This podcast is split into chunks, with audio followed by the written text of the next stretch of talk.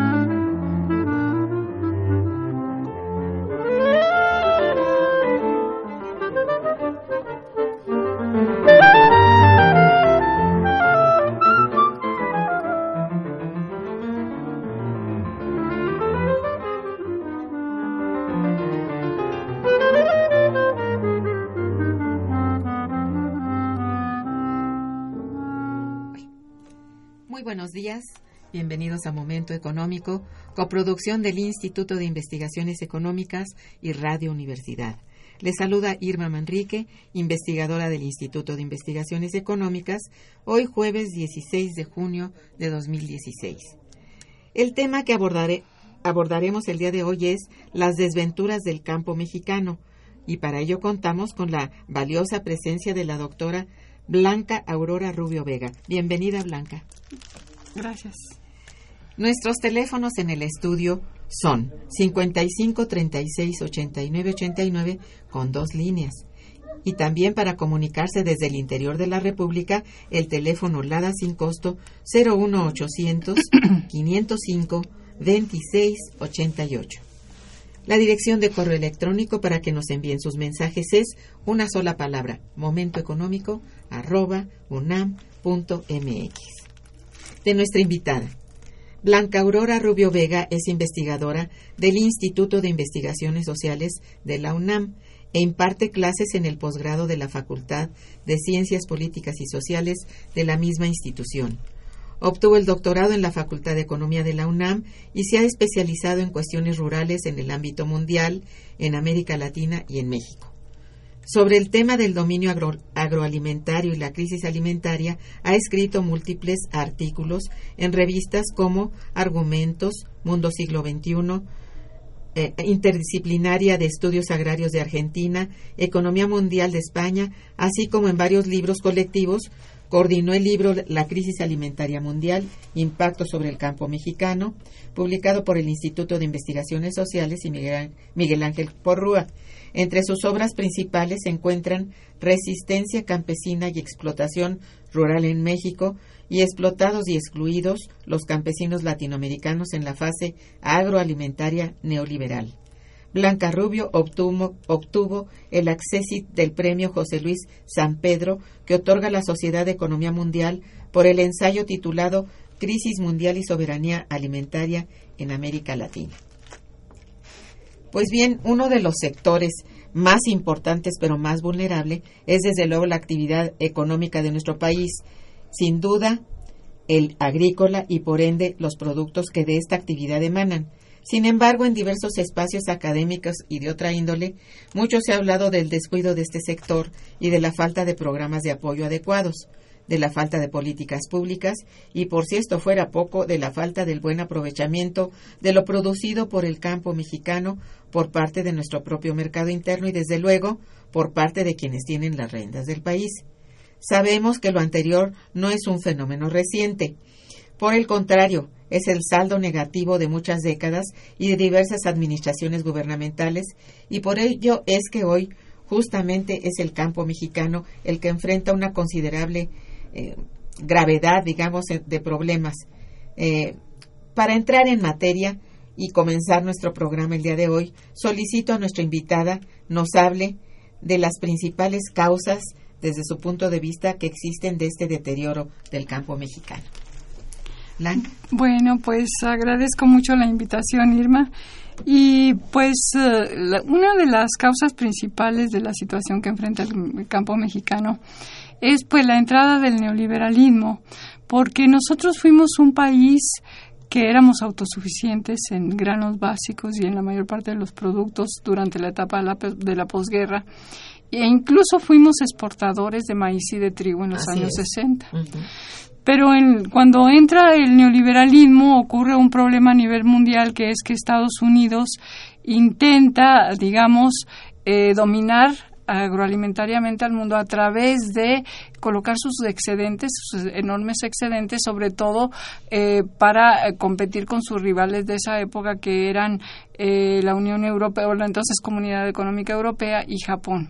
Y para ello impulsa una estrategia que consiste en imponer internamente precios por debajo del costo a sus productores y compensarlos con elevados subsidios.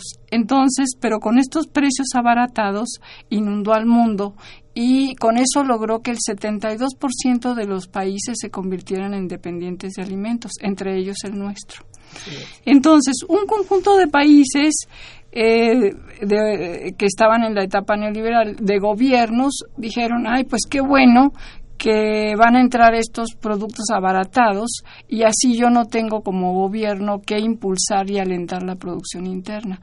Entonces se abrieron las fronteras y se permitió la entrada de estos productos abaratados.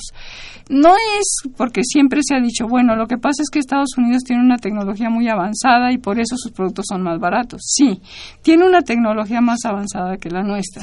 Pero esa no es la razón de que sus productos son más competitivos, sino que hay una estrategia de dominio político a través de la cual se abaratan artificialmente y entonces entran esos productos y ningún productor, en el caso de México, que no tenga los subsidios correspondientes, puede enfrentar esa competencia. Entonces se devastó la agricultura mexicana fundamentalmente a partir del Tratado de Libre Comercio, donde se abrió la frontera a la entrada de todos estos productos importados y nuestros productores no pudieron hacer frente a esa competencia y se fueron arruinando. Entonces, una buena parte de ellos tuvo que emigrar a Estados Unidos también, ya como fuerza de trabajo, y eh, entonces nos convertimos en un país dependiente, cuando nosotros fuimos un país autosuficiente y exportador. Ciertamente. Pues sí, eh, desde tu eh, investigación, ¿cuáles son las principales regiones que forman parte del abasto de nuestro país en cuanto a granos básicos? Bueno, mira, en el caso del maíz, nosotros anteriormente éramos un país en donde el maíz, bueno, el maíz se siembra en todo el país, pero éramos, eh, digamos, quien abastecía básicamente el maíz a los consumidores eran los campesinos, eran los pequeños productores que, eh, que están diseminados en todo el país. Pero a partir del gobierno de Salinas de Gortari se hizo una estrategia a través de la cual eh, se impulsó un maíz empresarial en Sinaloa. Entonces, Sinaloa se convirtió, maíz blanco, Sinaloa se convirtió en el, en el estado que concentra la mayor producción de maíz de riego y también de, eh, bueno, a nivel nacional es el abastecedor más importante. Entonces, pasamos a ser un país abastecido por producción campesina a un, a un país abastecido por empresas agrícolas altamente subsidiadas que concentran la mayor parte de los recursos públicos y que es una cosa peligrosa porque en un caso dado de problemas climatológicos años eh, se ve afectada esa zona y entonces el país va a la deriva. Tú no puedes tener un país donde la mayor parte de la, de la producción y del abasto interno de maíz, que es el alimento básico, lo concentres en una sola región y con un solo tipo de productores.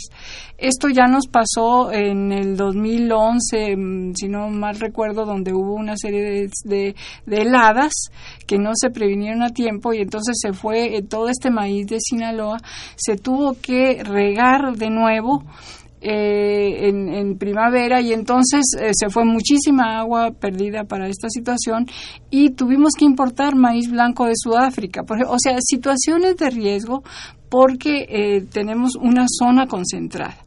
También existe maíz en el Estado de México, en Chiapas, en otros, en otros estados, maíz de temporal de buena calidad también. Y tenemos, por ejemplo, pues el trigo que se produce en Sonora, eh, o tenemos eh, el sorgo que se produce en Tamaulipas.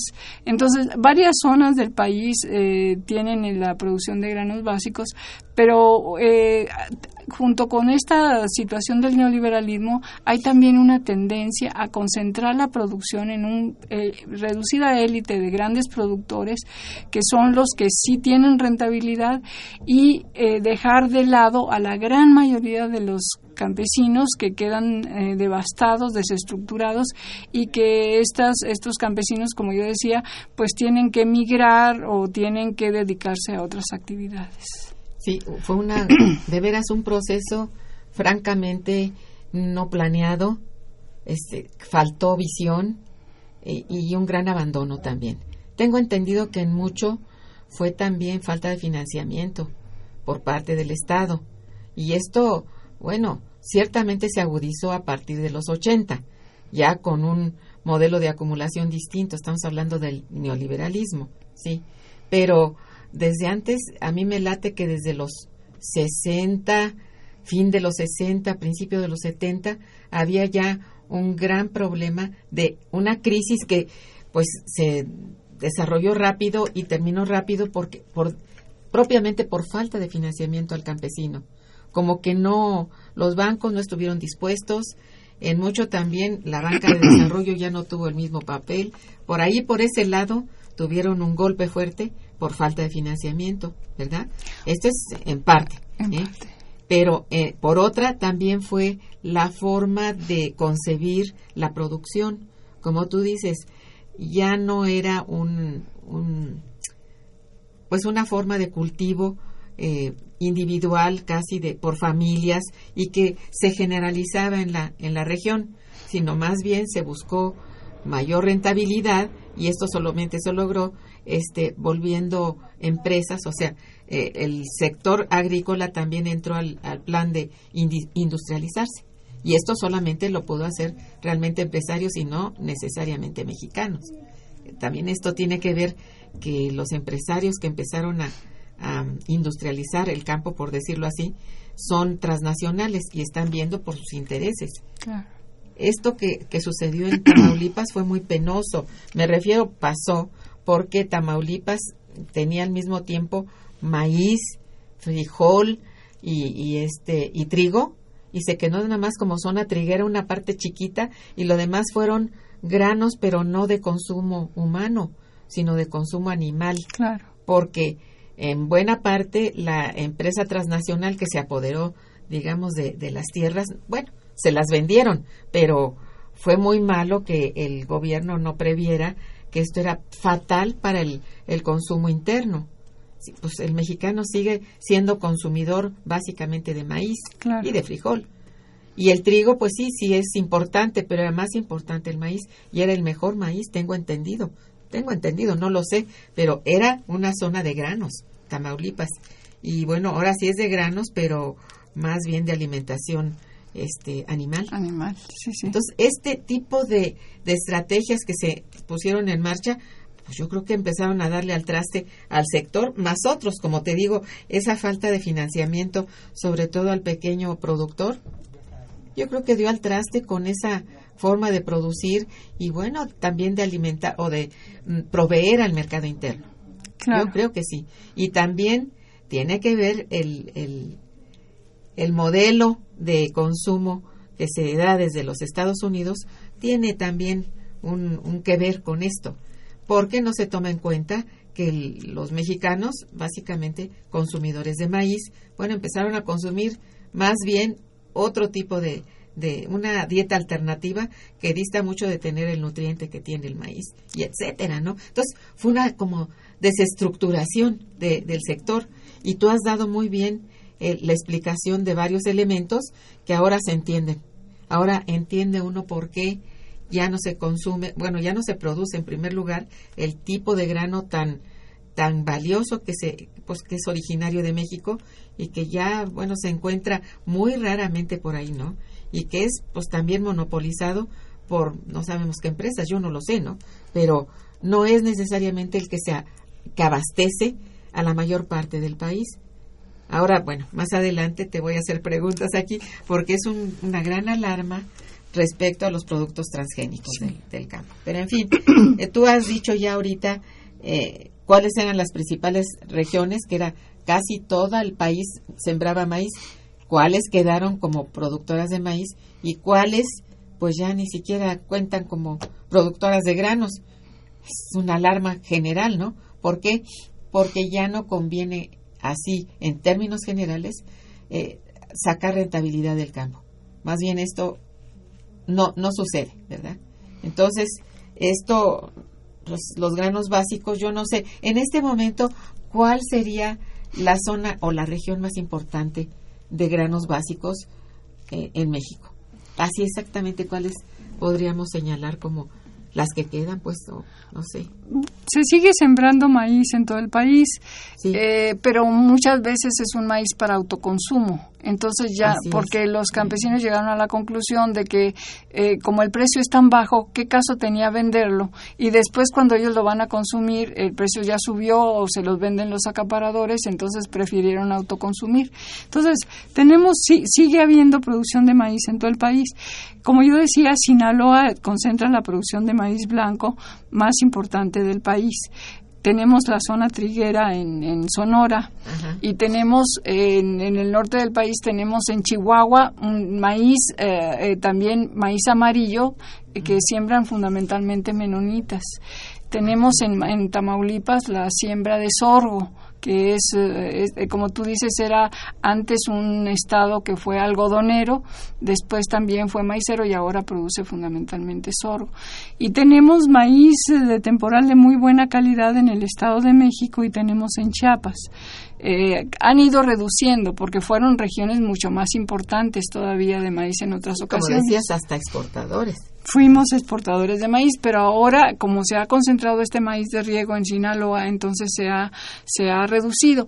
Y, el, y, las zonas arroceras de Tabasco, de Veracruz, han venido a caer muchísimo en desventaja porque ahora importamos casi todo el arroz de Estados Unidos.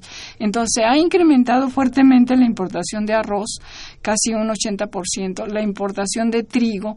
Nosotros fuimos un país productor de soya, que es un producto muy importante porque se usa como eh, emulsionante de muchos alimentos industrializados. Y ahora importamos el 98% de la soya. Eh, en fin, hasta el frijol, que eh, durante muchísimo tiempo se produce fundamentalmente en Zacatecas, eh, fuimos país, un país que se autoabastecía. Ahora hemos tenido ya un crecimiento de la importación de, frijol, que aunque no se registra estadísticamente, se sabe que entra clandestinamente. Entonces, tenemos, el problema es, por ejemplo, yo cuando les digo también a mis alumnos, nosotros importamos piña de Tailandia kiwi de Brasil, chile poblano de China. Eh, tienes eh, uva de, de, Chile, o sea, casi... De Chile bastantes frutales. Uva de Chile. Casi cualquier producto que me digas, café de Vietnam y de Indonesia. O sea, productos que nosotros fuimos exportadores, ahora los estamos comprando de otros países porque se ha eh, devastado la agricultura, se ha abandonado y entonces se prefiere, yo digo, ¿Qué, ¿Qué tan barato será ese café de muy mala calidad que viene de Vietnam o de Indonesia, que es café robusta? Nosotros en México producimos café de altura, que es de muy buena calidad, pero las grandes firmas transnacionales, como tú decías, para hacer las mezclas solubles, prefieren traer ese café robusta. ¿Qué tal será que con todo el viaje que hace desde allá es más barato que el café de aquí?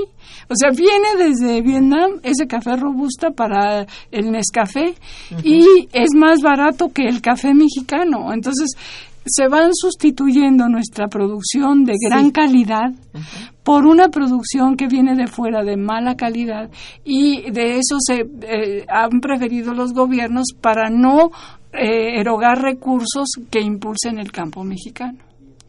Bueno, aparte de este hecho tan tan importante, tan básico y tan duro, porque es esto es realmente lo que está pegando durísimo. Este, bueno, está otro elemento que es el cambio de dieta de los mexicanos a partir de toda esta devastación del sector. De esto quiero, por favor, que hablemos después de una breve pausa musical y regresamos. Quédense con nosotros, por favor. Está escuchando Momento Económico.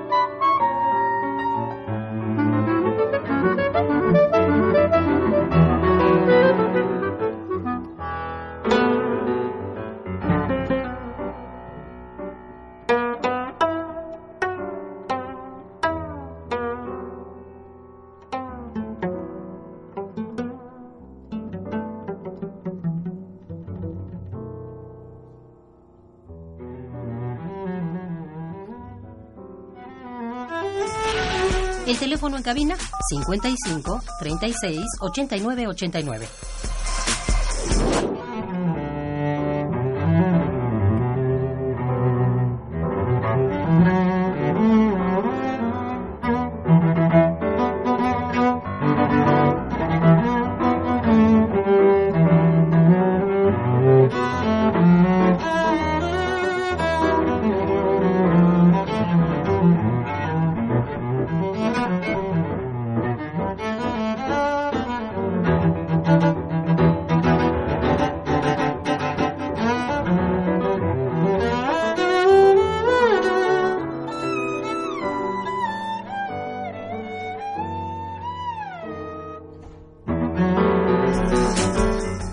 Continuamos en Momento Económico.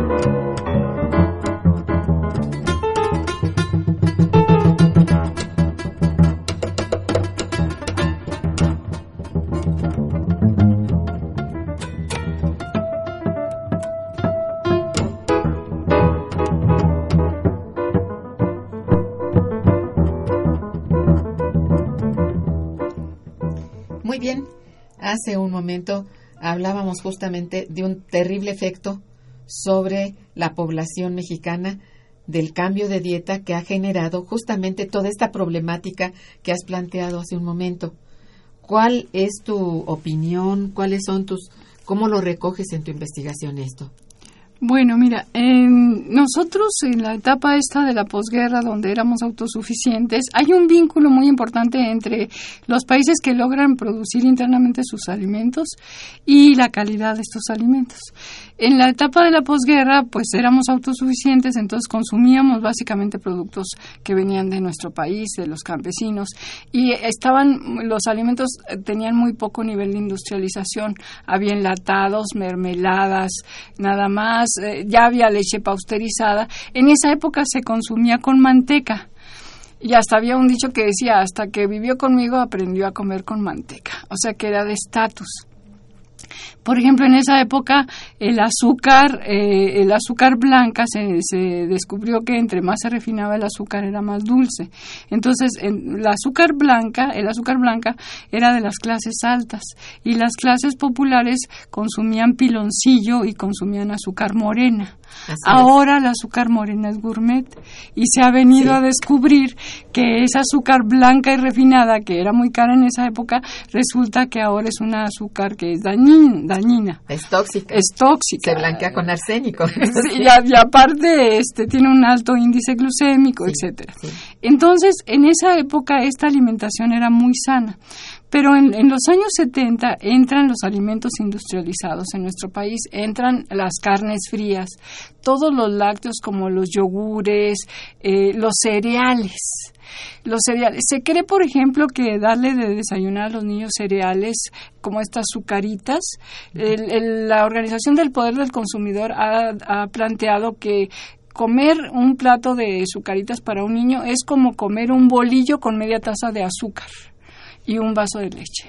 ¡Qué barbaridad! Nutricionalmente, en, eso... En azúcares. Al, eh, nutricionalmente eso eso es lo, eso es lo equivalente entonces todos estos alimentos industrializados además de que traen consigo el uso de conservadores con un alto contenido de sodio eh, cambiaron la dieta de los mexicanos además se tomó como el modelo de Estados Unidos de alto contenido de proteínas porque se tomaba en cuenta como que si tú comías carne de res y comías carnes frías, proteínas, entonces iba a ser pues grandote, fuertote. Esta idea como de que había que ser como, como dice Galeano, ser como ellos. Uh -huh. Entonces se, se, asume este patrón eh, de consumo proteínico, se impulsa la ganaderización en el centro sur del país uh -huh. y eh, se, se abandona, se incluso se decía a las madres que no amamantaran a los niños, que les dieran la leche de fórmula, que era más completa, y entonces eh, se vino cambiando todo la forma de alimentación de nuestra Desde población. el nacimiento, así es. Exacto. Entonces, cuando viene la crisis alimentaria en el 2008, que aumentan de precio los alimentos a nivel mundial y también en México, esto golpeó fuertemente a nuestra población. Antes uno decía, ay, es muy pobre, nada más come maíz y frijol. Pues ahora ya no pueden comer maíz y frijol. Ahora el frijol es muy caro. Ha caído el consumo per cápita de frijol y de maíz y la gente ha tenido que cambiar estos alimentos que sí son nutritivos por sopas de pastas. El jitomate, por ejemplo, que es muy caro. Ahora las frutas y las hortalizas son muy caras. Mucha gente de bajos ingresos no las puede consumir. Entonces, eh, nuestra querida maestra Antonieta Barrón, en sus encuestas que hace con jornaleros y con eh, la población, llegó a la conclusión de que se compran estas latitas de zumo de jitomate que tienen muchos conservadores y es mucho más barato que con ponerle jitomate a la sopa. Entonces, esta población que ahora es obesa y desnutrida al mismo tiempo. Consume esas sopas de pasta con eh, zumos de, de jitomate que, que, tienen conservadores y que no son sanos. Eh, deja de consumir maíz y frijol. Las tortillas están muy caras. El kilo de tortilla ha subido mucho de precio. Cuando subieron los precios en el 2008, subió todo y después ya no bajó. Bajaron los precios a nivel internacional. A los productores ahora les pagan menos, pero a nosotros como consumidores no nos no bajaron el precio. El precio. No. Entonces, muchísima gente después de la crisis del 2008, de la crisis alimentaria, eh, ya no tiene los ingresos suficientes para poder consumir los alimentos sanos que anteriormente consumía y esto ha traído consigo que eh, vengan estas enfermedades. Eh, tú tienes, por ejemplo, en la etapa de la posguerra, las, las enfermedades, las primeras causas de muerte no estaban vinculadas a lo que comíamos. Era la gastroenteritis y era la influenza y la neumonía. Entonces eran enfermedades de la pobreza, digamos. Pero a partir del neoliberalismo, la primera causa de muerte es eh, de los años 80 hasta el 2000 son las enfermedades cardiovasculares, que tienen que ver con un alto consumo de grasas y de sodio. Entonces, a pesar de que ya no se comía con manteca, porque nos habían dicho, no, es que la manteca de cerdo hace mucho daño. Entonces se cambió por aceites vegetales y aún así siguió siendo eh, las enfermedades cardiovasculares la principal causa, causa, de muerte. Ahora en la etapa esta de la crisis y de la crisis alimentaria, como tú decías, la principal causa de muerte es la diabetes y la segunda son las enfermedades cardiovasculares. O sea, dos enfermedades que tienen totalmente que ver con lo que comemos. Entonces, gran parte de la población ha sido, digamos, orillada a cambiar alimentos muy sanos y nutritivos como es el maíz y el frijol por alimentos que están vacíos de nutrientes.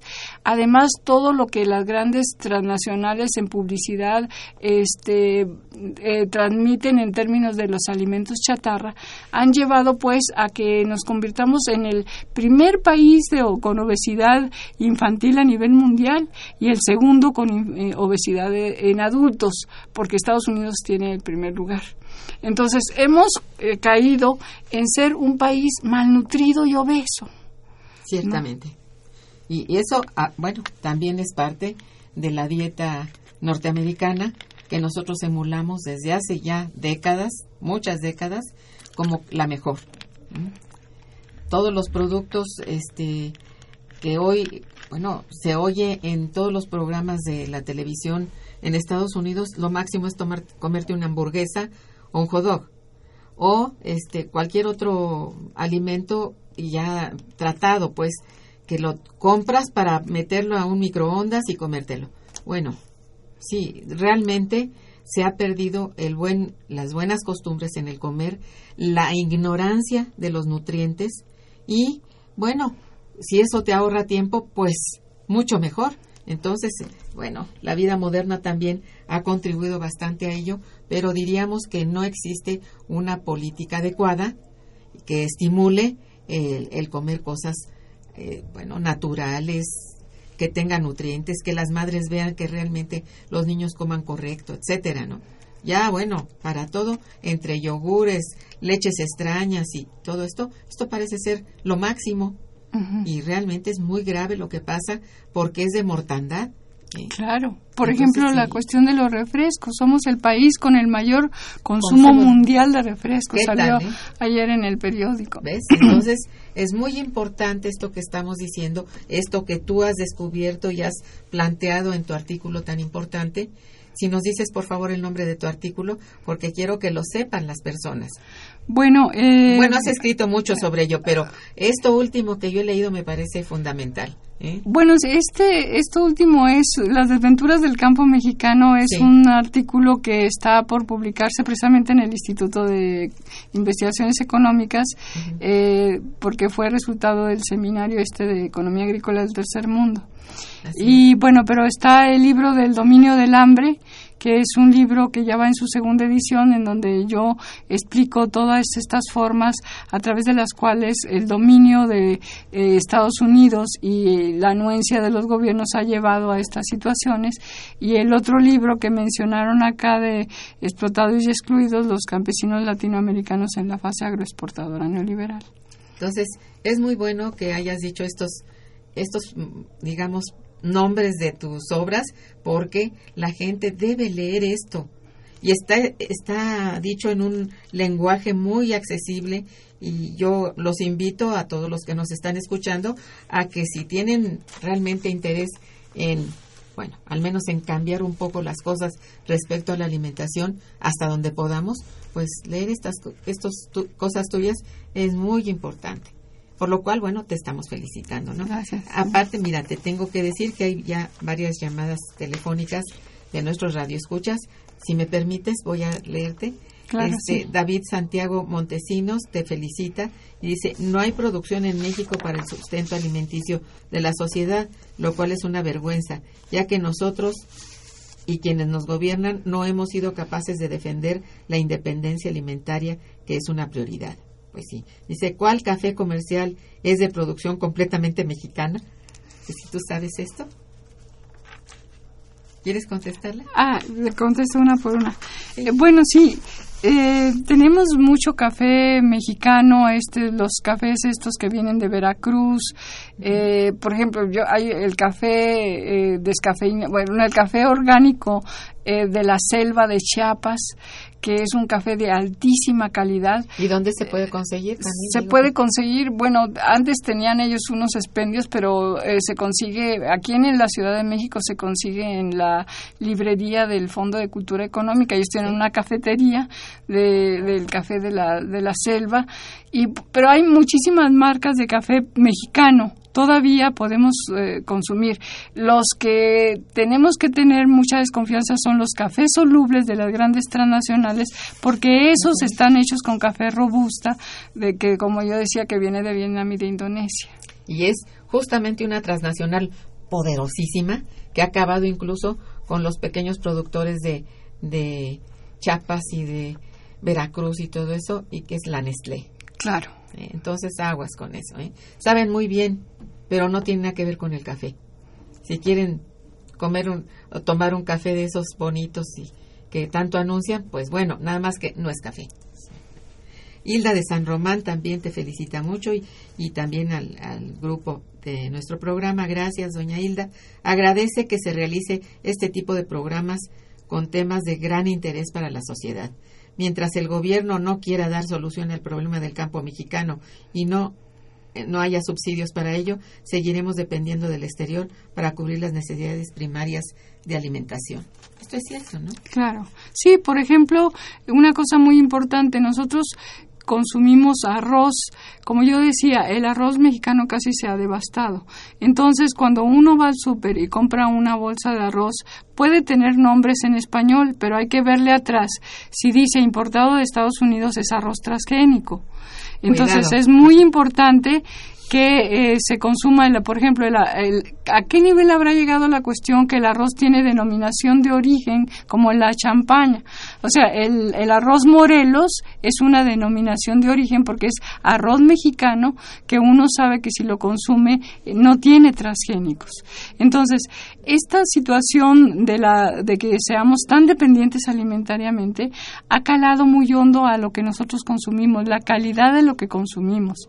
Unos campesinos, eh, una organización campesina que en, en una- alguna ocasión ellos decían, bueno, nosotros queremos saber por qué están comprando de fuera estos granos y están sustituyendo y no nos quieren comprar a nosotros nuestra producción. ¿De dónde vienen? Les dijeron, pues entran por el norte del país, por la, por la frontera, entran los camiones o por el puerto de Veracruz. Entonces ellos se fueron y tomaron los barcos del puerto de Veracruz y sacaron muestras de maíz, de soya y las trajeron a la UNAM y se hicieron pruebas. Y resultó que el maíz que venía de Estados Unidos, que era maíz quebrado de pésima calidad, que la soya que venía de Brasil tenía un 8% de hongo cuando el permitido es 1%. Entonces ellos por, e- por eso los campesinos dicen, ¿por qué el gobierno prefiere que se compren de fuera productos que son de mala calidad cuando nosotros producimos alimentos de buena calidad? Y cuando, yo digo, cuando vienen estas marchas de campesinos, a lo mejor mucha gente piensa, ah, pues es un problema de los campesinos. No nos concierne, nos concierne a todos. El problema de los campesinos es un problema de todos los mexicanos porque de ellos depende que nuestra alimentación sea sana. Y mientras se les siga relegando y siga devastando su producción y sustituyendo por este tipo de producción que es de muy mala calidad, pues todos somos afectados. Así es. Bueno, aquí hay llamadas de, de, de nuestro público y bueno, les ofrecemos una disculpa porque nos dicen que la transmisión está fallando, que está intermitente y que bueno, todo lo que este viene de la ven a veces por por internet no funciona. Entonces, bueno, estamos haciendo este llamado a nuestros técnicos de aquí del radio para que vean esto, por favor. Este, bien, eh, hay una cosa importante. Mm, En realidad, eh, el sector primario se ha visto afectado a partir de la crisis. ¿De cuál crisis? ¿De cuál de todas? Porque la crisis ya nos viene azotando desde hace rato. Yo diría que la más grave y la que se ha prolongado es ese parteaguas de los años 80, que tú mencionas como la entrada de un modelo distinto de un sistema económico diferente, ¿no? Entonces, es a partir de entonces que es notable el problema eh, del sector. Sí, eh, a partir de allí empezamos a ser un país dependiente, se devastó el campo, se, el, el, Tratado de Libre Comercio luego vino en 94, pero eh, más recientemente viene la crisis alimentaria en el 2008. Es esta donde suben los precios de los alimentos a nivel mundial y todos dijimos, ay, qué bueno, por fin a los campesinos les van a dar precios redituables. Pero no fue así, porque las grandes transnacionales como Cargill, ADM, eh, eh, transnacionales que, que son las que comercializan los productos, le siguieron pagando precios muy bajos a los productores, por un lado, y ellos, en cambio, enfrentaron el aumento del precio del combustible, porque aumentó el precio del petróleo, el precio del combustible, de los fertilizantes, entonces acabaron atrapados en esa tijera y de todos modos no se vieron beneficiados. Sin embargo, ese aumento de los precios nos afectó a los consumidores porque todos los alimentos subieron de precio. Entonces, en esa época en que los precios estaban tan caros a nivel internacional, muchos gobiernos como de Bolivia, de Ecuador, de Venezuela dijeron, vamos a fortalecer nuestra producción interna porque no tiene caso estar comprando tan caro del exterior. En cambio, aquí no se fortaleció. No hubo se, no hubo ninguna medida Mm. para decir vamos a fortalecer la producción interna. Entonces se siguió comprando del exterior. Y eh, cu- ¿cuál es esta, ¿En qué ha consistido esta política del gobierno? En primer lugar, en que concentra los subsidios en una élite de productores, como yo decía, los eh, productores de maíz de Sinaloa, etcétera.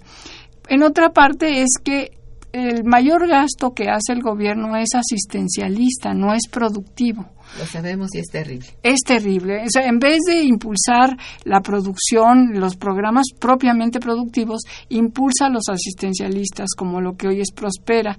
Entonces, esto genera que el campo siga sin avanzar. Por ejemplo, solo el 4% de los productores reciben crédito público.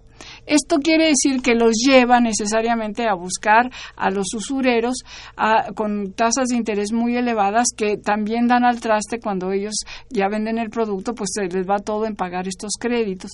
Entonces, eh, nos queda nos va quedando claro que estas políticas, digamos, no consideran al campo mexicano como un sector productivo, lo consideran más bien la, la visión del gobierno es compremos de afuera todo lo que pueda entrar, esté caro o esté barato.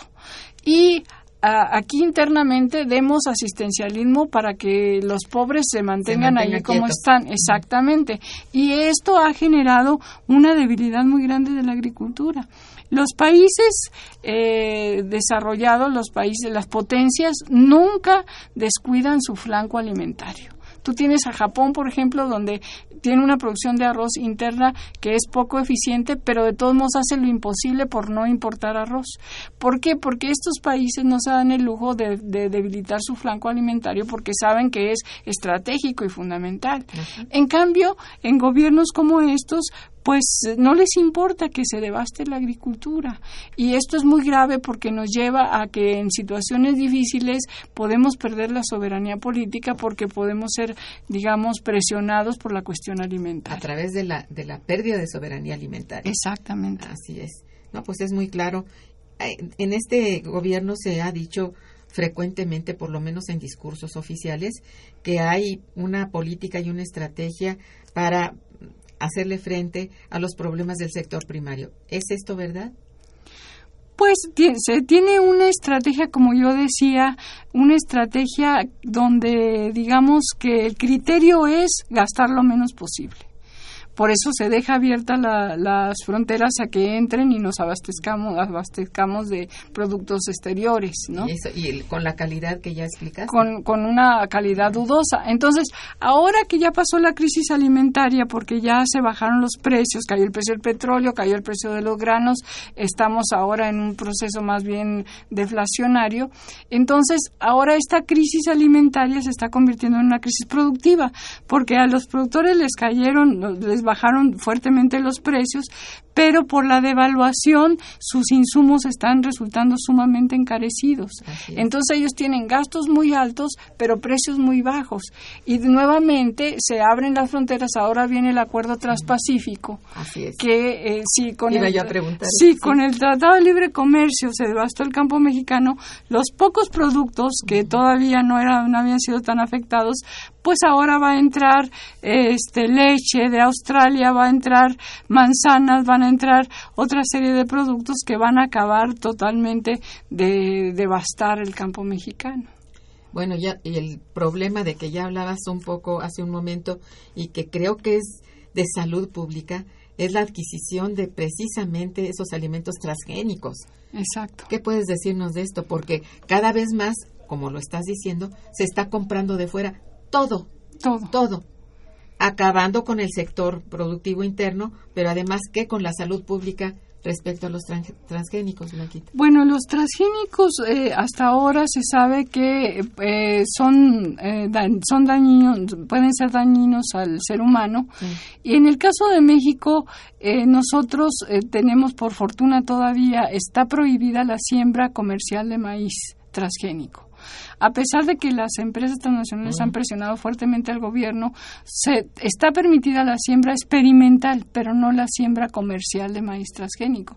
Sin embargo, ha tenido que haber una lucha muy importante de organizaciones, eh, tanto campesinas como la campaña Sin Maíz No hay País, organizaciones de científicos para que no se apruebe la siembra comercial de maíz transgénico porque eh, las grandes empresas nacionales lo que quieren es meter sus semillas que eh, para eh, digamos cuando se meten estas semillas ya los campesinos no pueden elegir cuál es la mejor semilla y poderla sembrar, sino que están sujetos a lo, que, hay. Pero además, si se, ellos por un descuido se, se siembra esta semilla, pueden ser acusados de que no la compraron, etcétera.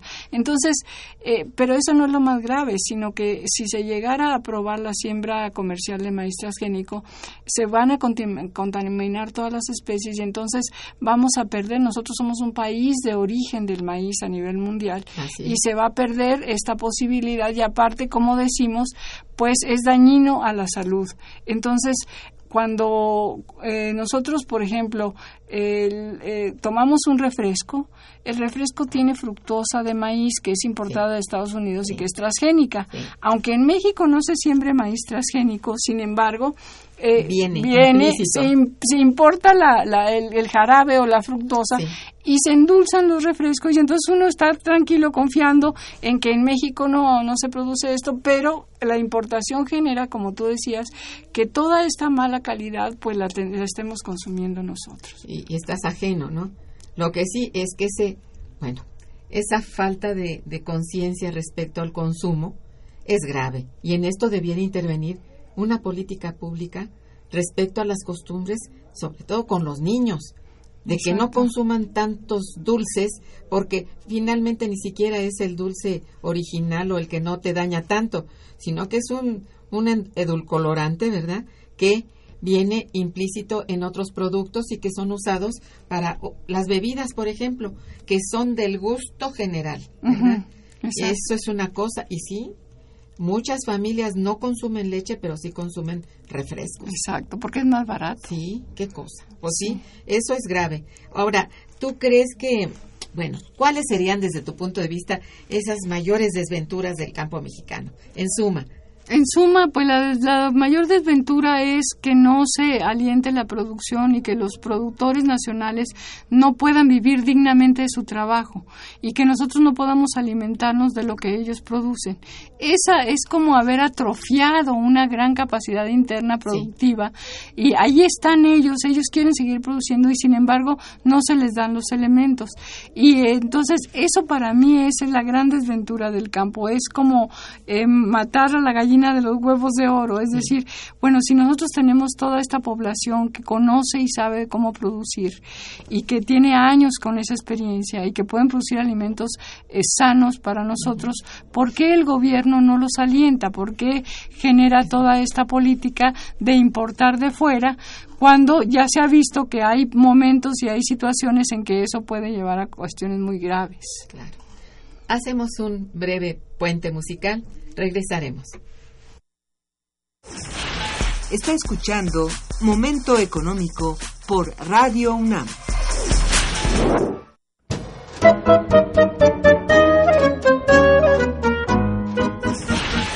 El teléfono en cabina es el 55 36 89 89.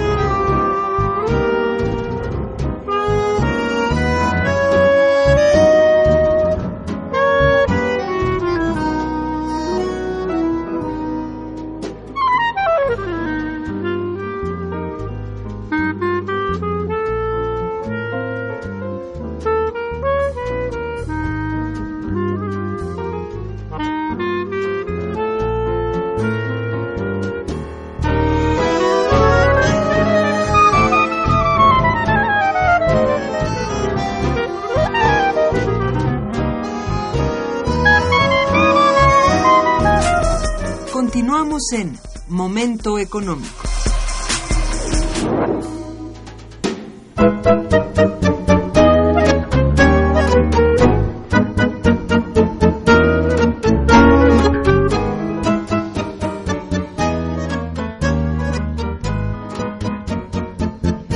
Este, fíjate que nos llegaron el montón de llamadas. Permíteme que las agradezca y algunas contestarlas porque son importantes. A todo esto debo decirles que este, nuestra invitada está obsequiando tres ejemplares de El dominio del hambre, que es un libro que ella ha escrito y que conviene muchísimo que lo conozcan. En fin, también está en bibliotecas y todo, pero por lo pronto a nuestros radioescuchas tres ejemplares. Eh, Lucrecia Espinosa dice, felicito a la invitada por su labor en estos temas tan importantes para nuestra sociedad. Este, Rolando Quesada, también felicidades, dijo, ojalá se retransmite el programa o pase simultáneamente por FM, ya que se aprende mucho con este tipo de programas tan críticos y sustentados por investigaciones serias. Ah, muchas gracias. José Guadalupe Medina dice, los funcionarios y legisladores mexicanos desconocen la historia económica del país, por eso su actuación es tan corrupta y tan falta de amor a nuestra nación. Cierto, ¿verdad? Cierto, claro. Eh, Sara García, felicidades a la invitada. ¿Dónde se pueden conseguir frutas y verduras de producción nacional? Pues solamente en las huertas privadas, yo creo. No sé qué dices tú. No, sí, pues todavía existen los mercados, eh, en los mercados nacionales existen frutas y verduras nacionales, pero el problema es que tienen precios muy elevados para eh, no son a la- no están al alcance de la población. Exacto, por lo mismo de que pues aquí se produce con tanta dificultad, ya has dicho la problemática de los productores, pues tienen insumos carísimos Sí, y por lo tanto deben su- dar su fruta o sus vegetales a altos precios. Exacto. Pero sí se puede conseguir. Tenemos un muy buenos mercados como el de. Xochimilco, que es muy bueno, muy variado y trae mucha producción nacional. Bueno, ese es un una cosa que yo les paso. Ángela Ángela Hernández, eh, felicidades a la invitada y al programa. Dice, ¿qué posibilidad hay de que México tenga un desarrollo sustentable en el sector agrícola? Mm, Bueno, pues tendría que cambiarse la política, necesariamente. Tendría que renegociarse el Tratado de Libre Comercio para que no siguieran entrando productos abaratados, impulsar con crédito, con capacitación, con subsidios a la producción nacional, impulsar políticas integrales eh, de comercialización y dar prioridad a la alimentación del pueblo mexicano. Pues sí, exactamente. Bueno, ya lo habías dicho, pero qué bueno que lo remarcamos ahorita. Jos- José Rodríguez Manzano, felicidades por el programa. Dice, bueno, es una invitada sensacional. Ah, Dice, gracias. puede mencionar una página de internet o mandar un documento donde se especifiquen las marcas mexicanas para que podamos comprar y consumir productos nacionales. Bueno, si les das un correo, tu correo por favor. Mi correo es blanca arroba blanca con doble a blanca arroba unam.mx. Muy bien, ahí, ahí ustedes pueden comunicarse con, con la doctora y les da toda la guía que ustedes quieran. Es muy importante. Qué bueno que lo pregunta José Rodríguez Manzano. Con mucho gusto. Sandra Hurtado también felicita a la invitada. Dice, la construcción de viviendas o conjuntos habitacionales solo ha beneficiado a las constructoras y ha terminado con zonas de cultivo, bueno, por lo menos las, las de la zona metropolitana Sí. bastante, ¿no? Exacto, sí, en la, en la Ciudad de México, en la ciudad de Cuernavaca, en ciudades donde aledañamente hay zonas de cultivo han sido arrasadas por el avance de las ciudades. Exacto. Desde que se pasó a manos privadas el campo, se ha destruido la autonomía alimentaria. Bueno, más bien a manos extranjeras, más que privadas. Pues sí. privadas son, bueno, los mismos campesinos son productores privados, pero son muy pobres. En realidad no tienen apoyo, básicamente no tienen estímulo financiero, entonces pues eso eso es grave. Ya ha dicho bastantes cosas en lo particular la doctora y pues así es. También una persona que felicita a la invitada dice, no pone el nombre, pero puede citar algunos de sus libros. Ella ya lo hizo hace un momento y bueno, volvemos a decir que está regalando tres para, es- para nuestros eh, eh, radioescuchas y uno era El dominio del hambre. El dominio del hambre. Sí, Y, pero pueden también, si no alcanzan el, el libro, este, pedirlo en las librerías. Ay, hay más, ay Dios mío. A ver, este, dice, puede la, eh, a ver, ¿qué pasa con el nopal y su exportación de México hacia el resto del mundo? ¿Qué sabe la invitada de Milpalta y su producción de nopal? ¿Tiene futuro? Bueno, es importante eso, ¿eh? Sí.